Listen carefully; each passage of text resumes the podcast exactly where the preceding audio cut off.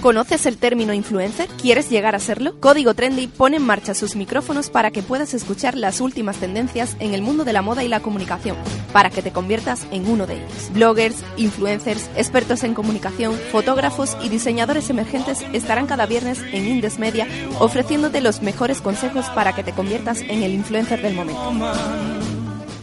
Crema humectante para los ojos, exfoliante labial y loción corporal. Michael Fürstenberg quiere convertirse en una influencer. Jonah Tuchel ya lo es. Una galleta, un Red Bull y un Power Bank de Samsung.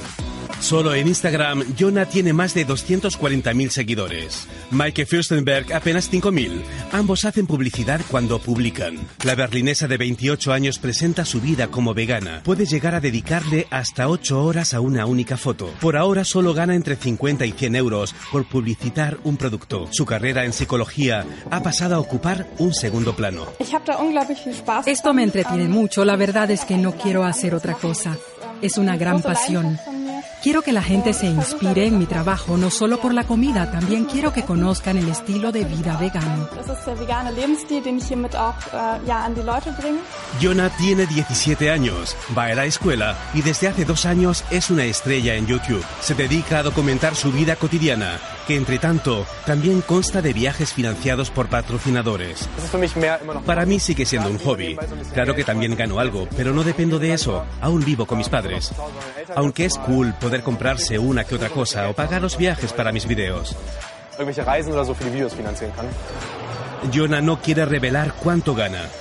Según una encuesta, los influencers alemanes ganan un promedio de 600 euros por cada post publicitario. Bienvenidos a nuestro programa de radio que te adentrará en el mundo de la moda y la comunicación para que te conviertas en el influencer del momento. Aquí, desde Indes Media, la radio universitaria del Instituto de Investigación para el Desarrollo Social Sostenible de la Universidad de Cádiz, estamos mis compañeras Dominique González, más conocida como Caprichosa Dominique, bloguera de belleza desde hace varios años y licenciada en Publicidad y Relaciones Públicas. También tenemos a nuestra fotógrafa Andrea Padilla Barbadilla, más conocida como Antpad en Instagram, fotógrafa profesional y graduada en Comunicación Audiovisual. Ella se encargará del apoyo audiovisual durante nuestras grabaciones, entrevistas y eventos. Y finalmente yo, que soy Gema Oneto, una apasionada del mundo de la moda y la comunicación. Además soy licenciada en Publicidad y Relaciones Públicas, al igual que mi compañera Domi. Eh, buenas chicas, ¿qué tal estáis? Hola Gema, yo encantadísima de poder participar en este programa. Muchísimas gracias por haberme invitado. A vosotras. Y aquí estamos en el programa número uno en el que hablaremos sobre una nueva profesión que ha surgido al que conocemos como influencer que tal y como habéis escuchado al principio del programa, esas voces pertenecen a unos minutos de un vídeo de un reportaje realizado en Alemania por la Deutsche Welle, que es la cadena de Alemania para el extranjero. El vídeo completo, si os interesa, lo podéis ver a través del enlace que está colgado en nuestras redes sociales. Exacto, nuestras redes sociales que nos pueden encontrar nuestros oyentes en Instagram a través del nombre código-trendy o a través de nuestra página web códigotrendy.wordpress.com. Pues bien, Domi, tal y como comentaban esos influencers, lo que comienza como un hobby, al final puede convertirse en una profesión y así lo determinan los propios protagonistas, los expertos en comunicación y las grandes marcas. Yo creo que hoy moda y comunicación se retroalimentan entre sí y precisamente la comunicación funciona como, como lo que decía el vídeo, un motor económico de publicidad, de actualidad y por supuesto de interés público. Exacto, Gema. Si nuestros oyentes nos están escuchando ahora mismo, esto significa que les apasiona este mundo influencer o al menos les interesa algo y les recomendamos que se queden sentados y que nos escuchen atentamente porque les vamos a explicar para empezar con este tema diferentes términos que son bastante difíciles de comprender porque incluso algunos eh, no son de los que se hablan de verdad. día a día. Entonces mejor explicar un poco estos términos para que luego nos entendáis a la hora de exponer este tema. Vamos a empezar con Cool Hunter, que es la eh, se puede traducir por un cazatendencias, es decir, aquellas personas que descubren lo que se va a llevar, que incluso si son buenos pueden llegar a ser contratados por grandes firmas. Eh, dress code, conocido como código de vestimenta, y es un conjunto de reglas sociales que indican cómo vestir correctamente en, ciertas ocasiones, lo que conocemos vulgarmente perdón, como eh, el protocolo de vestimenta. Luego podemos encontrar engagement, que su traducción literal sería compromiso y se refiere al grado de interacción entre el usuario y la marca. Eh, también tenemos fashion victim, que es víctima de la moda traducido literalmente, y que no hay que confundir con shopaholic, que es una compradora compulsiva al margen totalmente del estilo. Otro término bastante importante, no solo en el ámbito del influencer, sino también en la comunicación, es el feedback, que se refiere a la respuesta o reacción del público. También tenemos influencer, que es el tema de nuestro programa, y dice así, se dice de una persona que cuenta con cierta credibilidad sobre un tema concreto y que por su presencia e influencia en redes sociales puede llegar a convertirse en un prescriptor interesante para una marca. Exactamente. Hablando de influencers, otro término importante es Instagramer, ya que los influencers, como has dicho antes, Gema, tienen influencia básicamente en las redes sociales, se caracterizan por ello. Una de las redes sociales que está más en, alza hoy en día es Instagram y por ello se ha creado este término. Este término surgió porque el madrileño Philip González, que es un apasionado fotógrafo, con su iPhone y su afición por Instagram lo llevó precisamente a crear este término. Y se dice de la comunidad de aficionados dedicada a difundir su amor por la fotografía precisamente en estas redes sociales. Pues yo sería una de esas, Domi. yo también. también tenemos Lookbook, que traducido literalmente es un libro de looks. Una marca lo suele lanzar para que se vea cómo es posible combinar las prendas de una misma colección, las cuales en muchos casos están pensadas para ser combinadas. Y vamos a, describir lo que es un prescriptor, que podríamos decir que sería la traducción bastante correcta del castellano eh, del término influencer, porque al fin y al cabo, como hemos dicho antes, el influencer es aquella persona que ejerce bastante influencia y un prescriptor también es eso, aquella persona o personalidad que tiene la habilidad de influir en un determinado público cuando comparte su opinión o valoración sobre algún producto, servicio o marca. ¿Qué se diferencia un prescriptor de un influencer? Que un influencer hace esta influencia en las redes sociales. Bien, y con la última vamos con el público objetivo. El público objetivo es un término que se utiliza sobre todo en publicidad. ¿Te acuerdas, Domi? Bueno, sí me acuerdo. ¿Cuántas veces lo, vimos en clase? Pues bien, es una noción que se emplea en el ámbito del marketing y de la publicidad y el concepto hace referencia a un consumidor representativo e ideal al cual se dirige una campaña al comprador al que se aspira a seducir con un producto o servicio. En otras palabras, cuando una marca lanza su producto, pues al público al que se dirige. Por ejemplo, eh, Coca-Cola, pues se dirige a la gente que bebe Coca-Cola, pues esa gente que bebe Coca-Cola es el público objetivo de, esta marca. Eh, bueno, Domi, yo creo que tenemos suficiente por hoy para tratar con el tema eh, con total seguridad, ¿no? Desde luego. Y empezamos contigo esta sesión porque tú que eres bloguera y llevas tiempo en este mundo, te hago una pregunta. Porque, bueno, el título de nuestro programa es si influencer es la nueva profesión. Y yo te pregunto, tú que llevas tiempo en ese mundo, ¿crees que realmente ha nacido una nueva profesión? Efectivamente, Gema, como ya sabéis, cada vez más común que las marcas opten por prescriptores para sus campañas a modo de publicistas online, podríamos decir, ¿Y esto qué es? Que las marcas cuenten con la colaboración de personas influyentes, en este caso estamos hablando de los influencers, y que promocionen sus productos. ¿Dónde? A través de las redes sociales, porque es el campo de los influencers, a través de YouTube también se están eh, surgiendo campañas. ¿Y cómo comenzó todo esto? Pues surgió sobre todo de eh, un término que eh, quizás sea más conocido, que son las campañas virales.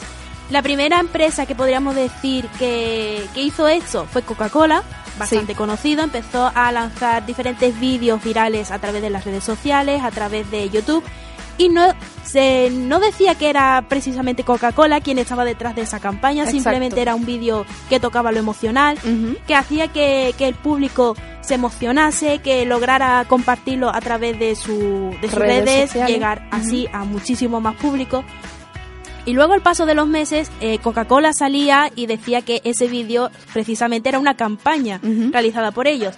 Al principio sorprendía, luego ya poco a poco podíamos ya oler que Coca-Cola estaba precisamente detrás de esas campañas y que conseguía Coca-Cola a través de estas campañas virales una respuesta bastante inmediata y llegar a un público sin ellos siquiera invertir apenas más que en realizar un vídeo. Un público más amplio. Claro. Y como he dicho, lo viral consigue una respuesta inmediata y por ello es bastante importante el trabajo de los influencers que consiguen bastante respuesta a través de las redes sociales. Por ello, las empresas deciden contratarlos para que lanzar sus campañas de una manera muchísimo más directa, más dinámica, a través de las redes sociales, que hoy en día es quizás de los medios que más se, se manejan, que de los que más pasan los jóvenes viendo, más que la tele, que los medios convencionales y por ello pues creo que el influencer pues sí que ha surgido como una nueva profesión. Y se convierte Domi en una clave fundamental para la interacción entre la marca y el usuario en este caso. Claro, efectivamente. Tenemos aquí un artículo de Concha Curiel y Lucía Clavijo Ferreira eh, de este año pasado 2017 que se titula eh, ciudadanía digital y Open Data Access. Y dice lo siguiente, cumplir con la premisa básica del marketing que apuesta por la diferenciación para conseguir beneficios en imagen y ventas nunca ha sido tan complicado. En un mercado global y cambiante propiciado por la revolución digital, con un consumidor más exigente e informado en el que la competencia es brutal. Las marcas de moda están obligadas a usar todos los recursos que estén a su alcance para mantenerse y crecer. Pues efectivamente este, este trocito de este artículo nos viene a decir lo, lo que estabas comentando anteriormente, Domi, que al final la marca se ve obligada a contactar con estos influencers o a contar más bien con ellos para que interaccionen con, con el usuario y que sus productos lleguen a un público mucho más amplio. En cuanto a la forma de hacerlo, lo que hacen es que mediante conversaciones con su público objetivo les ayuden a ganar clientes y aumentar así sus ventas. Es más, según la Asociación de Empresas Consultoras en Relaciones Públicas y Comunicación, dicen textualmente lo siguiente. En los últimos tiempos se ha asistido a un cambio radical en la forma de hacer comunicación. El auge de la figura del influencer ha modificado la forma en que las marcas, las empresas y las agencias de comunicación y relaciones públicas hacen su trabajo. Yo creo que estamos totalmente de acuerdo con esta declaración, ¿verdad? Totalmente, Domi.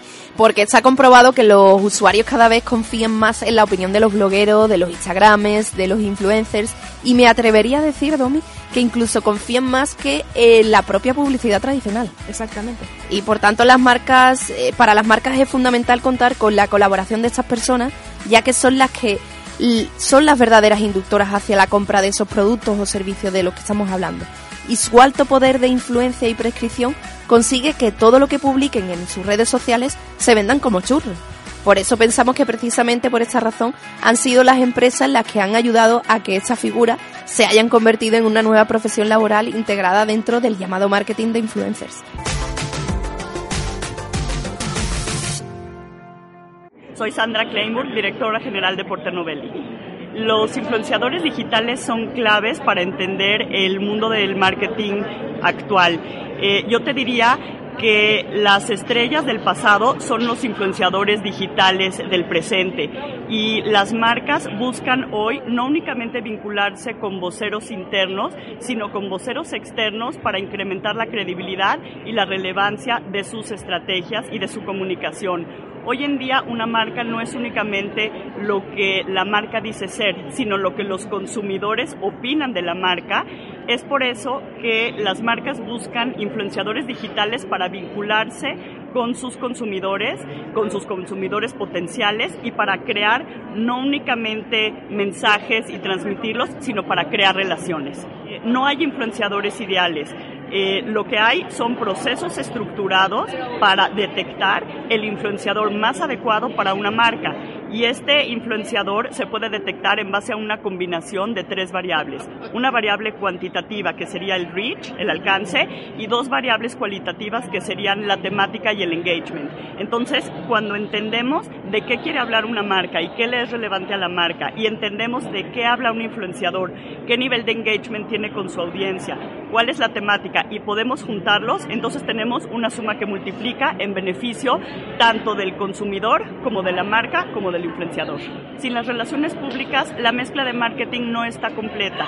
Y hoy en día, que vivimos en una época compleja donde lo digital está inmerso, es importante entender cómo las relaciones públicas juegan un rol exitoso y estratégico dentro del marketing mix de nuestras marcas. Bueno, entonces te hago la pregunta, Domi. Eh, ¿Por qué crees que hay empresas o marcas, en este caso, que pretenden que estas personas hagan su trabajo de forma gratuita? Porque si estamos hablando de que ha nacido una nueva profesión como tal, como es la del influencer, y hay empresas que todavía piensan que los influencers no hacen nada, pues díselo tú, que, que, tú eres bloguera desde hace varios años y, y quiero escuchar y que también nuestros oyentes escuchen tu opinión. A ver, básicamente yo creo que todo, todo esto ha surgido de que el influencer ha comenzado de una manera no oficial como profesión, sino como un hobby.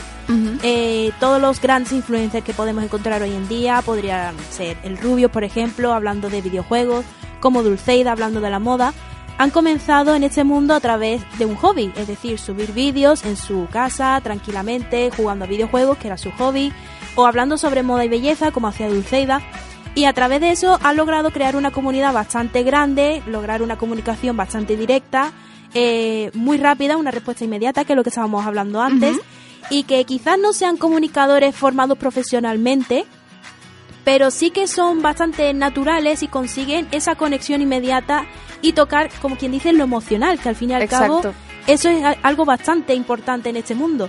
Y al crear su propia comunidad mm, con diferentes públicos, podríamos decir que el Rubio puede, puede dirigirse a un público mucho más joven, un público de entre niños y adolescentes y Dulceida ya de adolescentes a mujeres ya más mayores, eh, pueden dirigirse eh, perfectamente eh, a través de unas campañas bastante inmediatas porque simplemente con subir una foto pueden vender un producto muy rápido. Pero claro, nosotros solamente vemos un vídeo, vemos una foto, pero no vemos el, trabajo que hay detrás de ese vídeo, de esa foto. Y quizás ahí está el problema, que el que no está metido en este mundo no sabe que detrás de un vídeo un youtuber tiene que dedicarse a sentarse, pensar la idea, escribir el guion, grabarse a sí mismo, saber sobre luces, fotografía, edición. Y claro, eso son horas y horas que se le dedica a cada vídeo. Al igual que, por ejemplo, una, una Instagramer tiene que ver que sus fotos sean bastante buenas, que haya una relación entre la temática que de la que quiere hablar, que la composición sea bonita, la luz, eh, saber sobre fotografía, incluso ya influencers grandes cuentan con fotógrafos profesionales para hacer de su perfil un poco más eh, profesional, más elaborado. Y claro, mm, nosotros solamente vemos el producto final, yo voy a hablar ahora mismo como un público que no, no sabe lo que hay detrás. Yo solamente veo esa foto, ese vídeo de 5 minutos de un muchacho que está en su casa hablando sobre videojuegos yo solamente veo eso. Entonces yo digo, bueno, esto no es un trabajo. Pero claro, después vemos que a raíz de empezar como un hobby, han conseguido escribir un libro, eh, doblar a personajes en videojuegos, eh, van a sacar su propia serie online. Por ejemplo, el Ruby va a sacar su propia serie de animación con Canal Plus. Dulceida ha podido lanzar su propia firma de ropa, es modelo para diferentes campañas. Y claro, de un hobby, de lo que empezó siendo un hobby para todos, poco a poco, a través de la monetización eh, de los vídeos en, eh, aquí en España, eh, del lanzamiento de campañas de publicidad en las redes sociales, como pueden ser Facebook, Instagram, Twitter, han logrado que este tipo de hobby se haya convertido en una profesión. ¿Y a quién no le gustaría trabajar de lo que más le gusta? Exacto, Domi.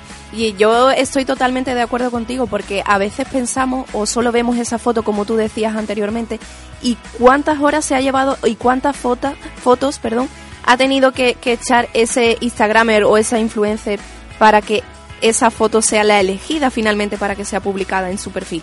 Pues mucho. Y además, como decías también, el gestionar las redes sociales. Es el trabajo de un community manager.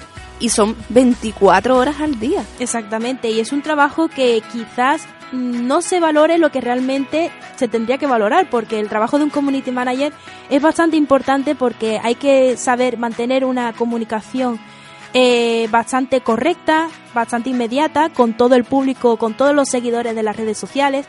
Y hay que tener mucho cuidado con lo que se dice a través de las redes sociales, porque hoy en día se malinterpreta todo muy fácilmente hay muchas meteduras de pata y claro, como he dicho antes, los influencers, todos aquellos que han empezado como hobby, son comunicadores no profesionales. Entonces quizás no sean conscientes de hasta qué punto pueden llegar a afectar sus palabras en la comunidad. Y claro, hemos visto claros ejemplos de meteduras de patas en las que eh, diferentes empresas han renunciado ya a trabajar con influencers por un, simple tweet. Claro. Entonces, claro, hay que tener cuidado y creo que... Las redes sociales son un arma de, de doble filo. Exactamente. Está claro y, saber gestionarla es clave y fundamental. Exactamente. Y además esto lo trataremos en nuestro siguiente programa, no sé si en el segundo o en el tercero, pero lo trataremos dentro de muy poco y os daremos los consejos necesarios para eh, que gestiones bien tus redes sociales si quieres convertirte en un influencer o simplemente te, eres Instagramer y te gusta eh, el mundo de la comunicación y de la moda. Eh, bueno, Domi, pues yo creo que las empresas deben también poner de su parte, en este caso, y establecer una relación formal, es decir, eh, como si de un trabajador autónomo se tratase y realizar un contrato formal al final con esta, con estas personas. Exactamente. Hoy en día, aunque claro, quizás no es, la parte más conocida del trabajo de un influencer, eh, aquellos que ya se dedican profesionalmente a ello tienen que hacerse autónomos, ya crean su propia empresa, tienen que declararse como autónomos porque claro, ya ganan dinero a través de las campañas, eh, a través de sus vídeos también, aunque hoy en día la monetización en YouTube está bajando bastante respecto a otros países, pero sí que ganan bastante dinero y claro, ya tienen que hacer su profesión formal. Yo tengo aquí unas, unos apuntes de, de, la autora de un blog que se llama Trek Blog y nos da tres recomendaciones principales para contratar o para colaborar con un influencer. Y esto va dirigido a todos los empresarios o directores de grandes marcas o pequeñas marcas que quieran contar con su colaboración. El primer consejo, lo primero de todo, es realizar una búsqueda previa para saber quiénes son y a qué se dedican. ¿Verdad, Domi? Porque yo creo que esto es mm, súper importante mm, dirigirse a, a la persona adecuada. Claro, hay que buscar a influencer con un público objetivo correcto si hablamos de quizás una empresa de Cádiz que quiera dirigirse a un público de Cádiz, no puede mm, comunicarse y lanzar su campaña a través de una influencer que sea de Barcelona o de Madrid, porque no va a conseguir el objetivo que realmente busca. Y otra cosa bastante importante que yo añadiría como consejo para las empresas es que vean mm, y que observen muy bien si realmente los seguidores que tiene un Instagramer o un influencer son reales porque hoy en día se juega muchísimo con la compraventa de seguidores, eh, de, de, me gusta, de comentarios. Y claro, hoy en día quizás mm, yo ahora mismo no soy consciente de ello, pero creo que puede haber alguna herramienta que le ayude a estos empresarios a verificar si realmente esos seguidores son reales. Bueno, pues el siguiente consejo, como sabemos que a ellos, a, los Instagramers y a los influencers, les encantan ser los primeros, pues lo más importante es ofrecerle una experiencia única o exclusiva. ¿Qué quiere decir esto? Si una empresa o una marca quiere lanzar un nuevo producto, por favor, eh, lo que tienen que hacer es que estos influencers sean los primeros que prueben esos productos, para que luego eh, ellos puedan dar su opinión, ¿o no? Eh, hoy en día incluso hay marcas que crean sus propios eventos, incluso antes de lanzar cualquier colección al mercado, a realizar un evento exclusivo solamente para los influencers, para que ellos vayan ya propiciando eh, una una imagen de esos productos en las redes sociales. Entonces podemos ver quizás una marca de cosméticos que hace un evento, invita a ciertos influencers y todos estos influencers van comunicando ese evento en directo a través de, Instagram, por ejemplo, eh, subiendo fotos, tweets y claro, ya el público va como interesándose sobre ese producto. Y por último, y no menos importante, Domi, es no engañarles. Exactamente. Porque esto le puede jugar una mala pasada a, la, a las marcas. Y muy mala, porque como hemos dicho, influencer es aquel que ejerce una gran influencia sobre su público y si el empresario mm, juega con un influencer, el influencer siempre puede hablar muy mal de la marca y quizás puede pueda salir peor perjudicado la marca, al empresario, que el influencer. Así que hay que tener mucho cuidado y tratar siempre con respeto a un influencer que si queremos tratarlo como un profesional y como un medio de comunicación, tratarlo como tal de manera profesional y respetuosa. Bueno, Domi, yo creo que reciban o no una mayor o, menor remuneración en este caso, o que hable de moda, de belleza, de videojuegos o de viajes, la figura del influencer como profesional yo creo que ha llegado para quedarse. ¿Y cómo? Pues como decíamos anteriormente, formalizando eh, sus contratos de forma legal. Y bueno, Domi, eh, como ya sabemos, nosotros sí lo sabemos, pero nuestros oyentes no lo saben todavía, en cada programa vamos a intentar que haya una bloguera semanal. Una bloguera o una, una influencer de, de moda o de belleza semanal. Y en este caso hemos traído una, una influencer de San Fernando que se llama Cristina Barrios, que tiene ya muchísimos seguidores y se llama eh, El cielo en mis tacones. Os dejamos con su entrevista.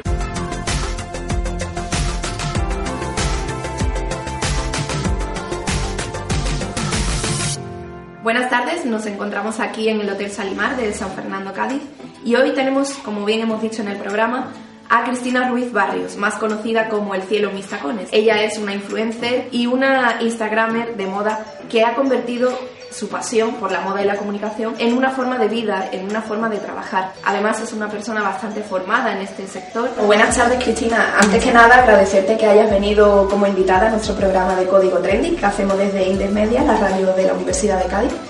Y agradecerte que hayas sacado un ratito de tu tiempo libre para estar con nosotros y contarnos un poco tu experiencia. Vamos de forma directa y sencilla a preguntarte la primera pregunta y es ¿cómo empezaste en el mundo de la moda y por qué? Pues en el mundo de la moda empecé, siempre me ha gustado desde pequeñita.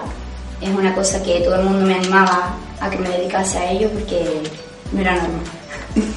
Eh, lo que más me empujó a ello fue un concurso que hubo en la revista El, que era como de, tenía que escribir un relato de moda y concursaba, eh, concursaba todo el mundo y el regalo en realidad era una suscripción gratuita, tal, y demás.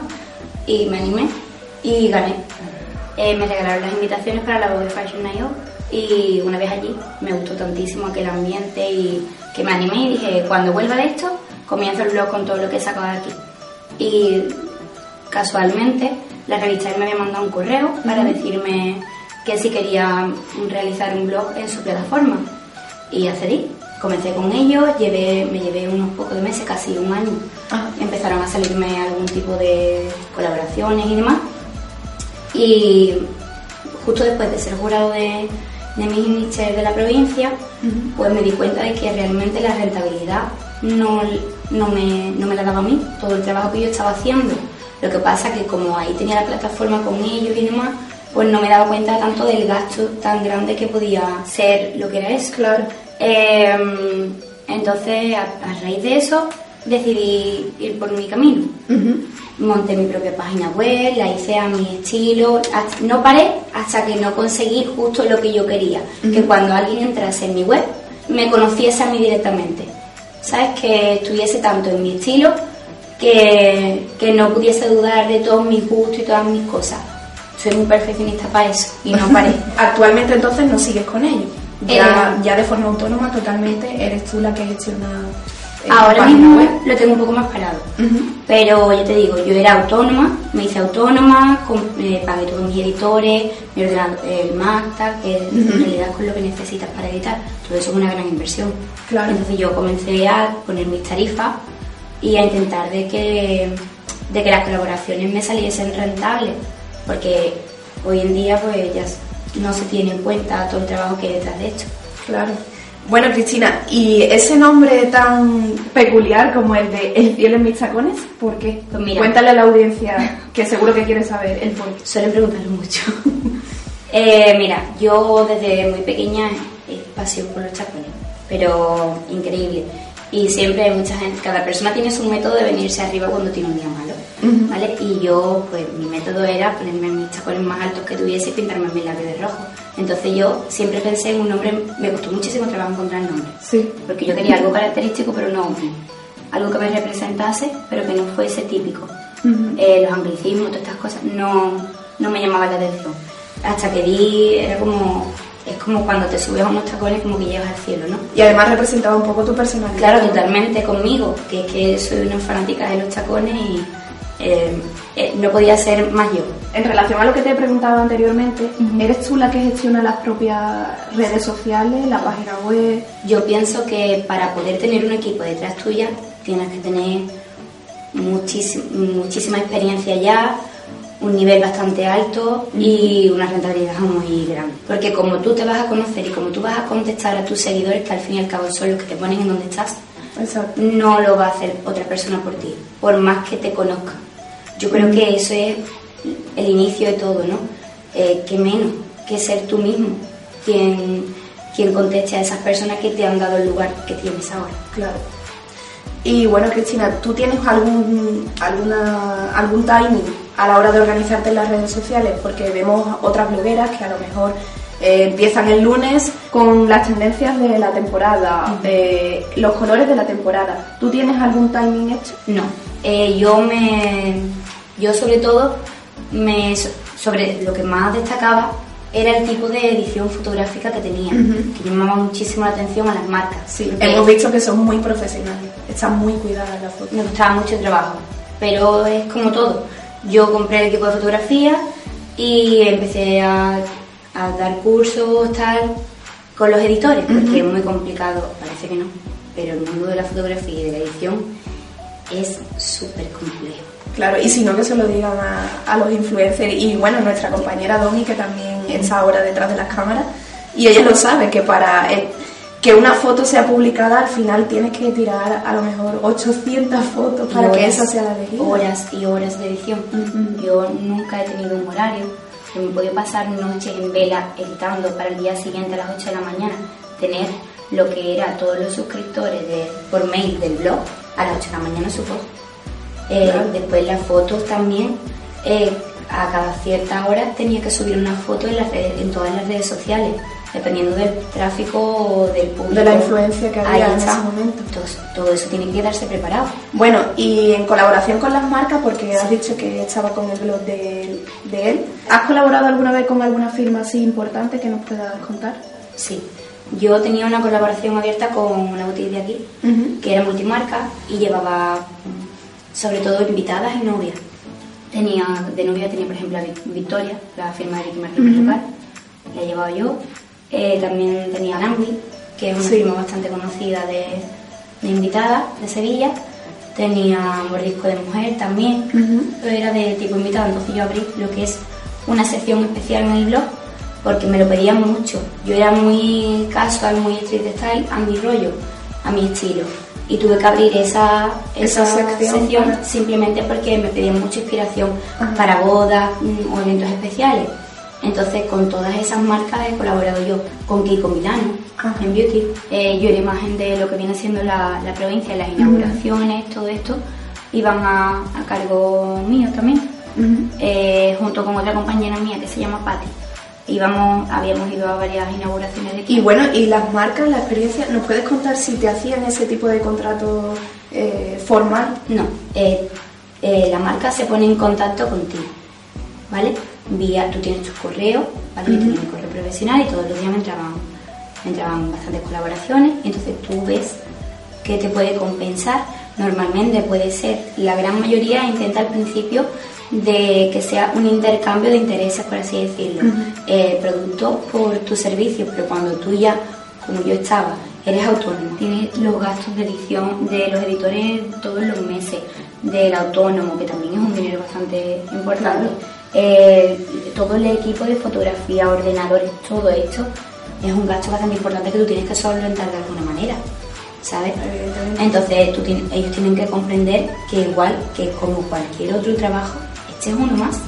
Y de eso precisamente hemos hablado en nuestro programa de hoy, que, que- que va como que la, e- el influencer se ha convertido en una nueva profesión y que Es publicidad. las marcas tienen que, que hacer un contrato legal. Muy, muy, muy. eh, podría contarte con los dedos de una mano las veces que yo he firmado un contrato medio, medio formal. No llega a ser un contrato así como así.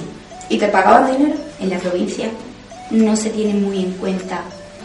Es muy difícil que alguien tenga en cuenta la figura de un influencer. No saben lo que es una bloguera, lo que es un influencer, no se tienen ni idea. En Madrid ya llegas a Sevilla, de Sevilla hacia arriba y ahí Es ya otra cosa. Es, otra, es otro mundo totalmente diferente. Sobre Claro. todo las colaboraciones más grandes que he tenido y que han sido remuneradas ha sido de Sevilla a Madrid. Me fui una semana a Madrid y una semana llena de contratos porque allí eh, todo remunerado y todo perfecto, ¿sabes? Allí todos los días hay muchísimos eventos que cuentan con, todos los eventos cuentan con blogueras, con influencers y ellos son los que, los que están expandiendo todo esto. Hay agencias simplemente eh, dedicadas a llevar todo esto. Yo tenía mi agencia de Dress Code de aquí Sí, de Jerez. Claro, de Jerez. Y ella sí que me... Yo estuve con ella en su programa de, de influencer Ujú. y gracias a ella sí que he encontrado yo algunos contratos por aquí y tal. Aprovecho desde aquí para deciros que la tendremos muy poco también en el, en el programa y, y que cuenten su experiencia como profesionales que se dedican a llevar la gestión de, de influencers como vosotros. Sí, son maravillosas. A mí la verdad que me ayudaron muchísimo y desde aquí les mando un saludo porque son increíbles. ¿Y te gustaría entonces dedicarte totalmente al mundo de la moda? ¿Te gustaría trabajar para...? Me encantaría poder, lo que pasa es que es algo que hoy en día, por lo menos en mi caso, es bastante incierto. Yo tengo compañeras que llevan muchísimos años, que comenzaron muy pioneras, como ya te digo, de, de Patty, de Shoes Seven Basics, eh, ella lleva muchísimos años y ella sí se dedica exclusivamente a esto. Comenzó cuando casi no existían las blogueras la verdad que es una chica con muchísimo talento que, que lo está consiguiendo. Ahora mismo hay tantas influencers y tantas blogueras que hacerte un hueco desde Cádiz es difícil. Es muy difícil. Es complicado. Me encantaría, yo estaba casi ahí en ese punto. Pero cuando yo quise retomar mi vida sola con, yo tengo mi hija y tienes que pagar tu factura en tu casa y es algo muy incierto. No sé que tengas una seguridad totalmente eh, asentada. No hay nada estable. No hay nada estable, entonces tú necesitas un trabajo que tú sepas que todos los meses vas a tener un sueldo. Que se puede conseguir con esto, pero yo preferí compaginarlo ahora mismo hasta yo encontrarme más asentada y poder dejar hombre claro lo que fuese o intentar de sobrellevarlo como pudiese porque yo necesitaba mi estabilidad económica. Claro, pues desde aquí mm, lo que hemos dicho en el programa de hoy, que las marcas, por favor, contraten a este tipo de personas y este porque es una nueva profesión como cualquier yo otro tuve trabajo. que sacarme por gusto, por así decirlo, porque a mí me gusta hacer las cosas bien. Igual que me formé en fotografía, en edición y monté mi propia página web sola, que al final necesité la ayuda de los informáticos de esta chica de Dress Sí. porque era un mundo. Yo quería llevármelo todo a las espaldas porque tú no puedes estar empezando y ya delegando, no puedes, porque son muchísimos gastos. Entonces yo intentaba hacerlo todo lo mejor posible y formarme para todo. Yo tuve que sacarme mis estudios de estilista, personal shopper, yo todo esto lo tengo, yo tengo unos conocimientos en moda que no es... No es hacerte una foto con el móvil y subirla a, a Instagram. No, tienes en que hacerte caso. tu planning, tus outfits para todo, eh, tu organización de semana de eventos, eh, fotografía. eh, os explico, yo me levantaba, eh, yo me levantaba súper temprano, eh, tenía que estar gestionando los mails, lo que viene siendo todas las redes sociales a la vez, los correos que me llegaban, todo. A las 4 de la tarde salía corriendo a la calle porque todo esto tiene unos horarios de luces para la fotografía. Claro. Hacíamos lo que es el shooting y corriendo me iba a mi casa y me ponía a editar. Me podían dar las 2, las 3 de la mañana o mucho más. Para luego no sacar la rentabilidad que de verdad eso debería de tener. Porque hay un trabajo detrás, como estás diciendo, que realmente son de muchísimas horas y muchísimo trabajo. Y eso era un día, otro día, otro día. No tienes vacaciones, no tienes horario, no tienes día libre. Yo iba a tomarme un café y yo me iba con mi cámara, porque también sacaba fotografías, me iba de viaje y era un trabajo más añadido. Nunca descansas. Tampoco me puedo quejar en ese sentido porque a mí me encantaba el trabajo que hacía. Sí, me apasionaba. es tu hobby, es tu afición. eh, cuando tu trabajo es tu, tu pasión, no estás trabajando. Pero Exacto. sí que es verdad que el cuerpo necesita un descanso y que tú, todo tu trabajo, que menos que tenga una rentabilidad. Y ahora pasando totalmente de lo que hemos estado hablando, vamos a centrarnos un poco más en la moda y en tu personalidad. Y queremos saber qué es lo que nos falta en tu armario. Lo que nos falta, Lo que nos falta, según. Tacones. Tacones, ¿no? seguro. Bueno, y si nos metiéramos en tu armario, ¿cuál es el color que más predomina? Negro. Negro. ¿Por qué? Porque yo creo que es el gran básico. Me Vale, Vale, para parece todo. un color muy elegante y es una prenda, cualquier prenda negra puede salvarte de mucho. Y ahora te vamos a poner un poco a prueba y, y te pregunto esto. Imaginemos que hay dos chicas que quedan un viernes, cualquier viernes, para tomar un café y que luego piensan a lo mejor o no salir de noche. ¿Qué prendas o qué outfit crees tú que se deberían de poner y que nunca falle seguro y que valdría para las dos cosas, tanto para la tarde como para la noche? Pues mira, mm, yo en uno de los casos le pondría un pantalón de vestir sencillo, en negro, como siempre te he dicho, es un básico muy... Que nunca falla. nunca falla. Eh, le pondría un- una camiseta también básica y le pondría una chaqueta biker de cuero, o sea, un estileto cerrado o algo así, su estampado y un pendiente un poco más sencillo. Y- Pues, Cristina, yo creo que podrías terminar con una frase que hiciera reflexionar a, a las marcas y el porqué de esa importancia de, de contrataros. Yo creo que como ellos mismos tienen todo su propio trabajo y, su y saben lo que cuesta llegar a donde están ellos, pues igual nosotros que lo que hacemos realmente es darle visibilidad a todo su esfuerzo, ellos tienen que, mm, valorar eh, todo el trabajo que nosotros hacemos atrás para que ellos estén donde están. Exactamente, porque sin vosotros mm, no sería posible la, la rentabilidad que ellos Hoy en día una red social mueve muchísimas más personas o una persona influyente, entonces yo pienso que, que es el medio de comunicación del futuro. Bueno, Cristina, pues muchas gracias y encantada de que hayas estado hoy aquí con nosotros. Esperamos que sigas con esta carrera, que es una carrera de fondo, como bien hemos, hemos dicho antes, y que tengas mucho éxito. Muchísimas gracias. Gracias. Y como habéis podido comprobar, eh, ser influencer no es una tarea fácil, pero tampoco es imposible. Así que desde Código Trendy os invitamos cada viernes a que eh, prestéis atención a nuestros consejos y podáis convertiros en personas muy trendy, ¿o no, Domi? Claro que sí. Así que con esta entrevista nos despedimos y nos vemos la semana que viene. Un saludo.